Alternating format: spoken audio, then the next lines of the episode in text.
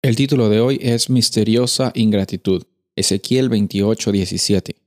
Se enalteció tu corazón a causa de tu hermosura, corrompiste tu sabiduría a causa de tu esplendor. Yo te arrojaré por tierra, delante de los reyes te pondré para que miren en ti. En Ezequiel encontramos bastantes realidades eh, que están expresadas en un lenguaje simbólico. En otras palabras, eh, Ezequiel estaba mencionando específicamente en el capítulo 28 a un rey de la nación de Tiro, que era una ciudad muy próspera, era un, lugar donde había bastante abundancia de, recursos materiales, pero eh, había pues bastante también orgullo y vanidad y situaciones difíciles por los cuales eh, se, se, manifestó Ezequiel a denunciar y, a decirle a, al rey de Tiro, al príncipe de Tiro, que estaba pues viviendo como si él se creía un dios. Pero también de ahí en adelante, el, capítulo 28, eh, el 12 en adelante, también eh, Dios, y eso es lo que generalmente encontramos también en el Antiguo Testamento, Dios no solo ya se está refiriendo al rey de Tiro, sino está ampliando más la realidad de, este lenguaje, más que específico, sino un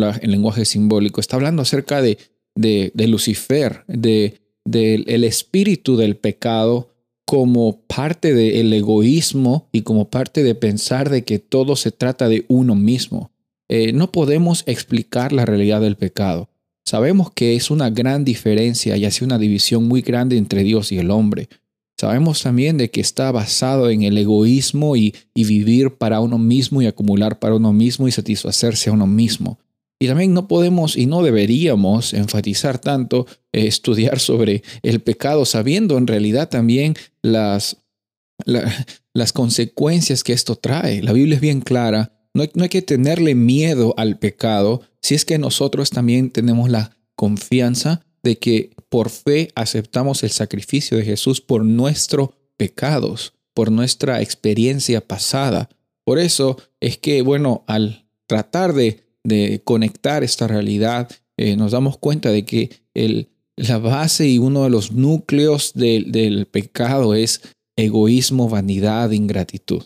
Por eso es que encontramos que el antídoto para eso es experimentar el amor incondicional y el amor de servicio, expresado por servicio, que nuestro Padre Celestial eh, manifiesta para cada uno de nosotros. Por medio de Jesús es que encontramos que el amor es el antídoto al egoísmo, al pecado. Y por eso es que tú y yo hoy día podemos reconocer que es posible vivir con abundancia y con plenitud, porque nuestro Padre Celestial sabe lo que es lo mejor para ti y para mí. Y Él está siempre dispuesto a acompañarnos y, y así como Jesús se dio a sí mismo, tú y yo tenemos la oportunidad también de servir a otras personas.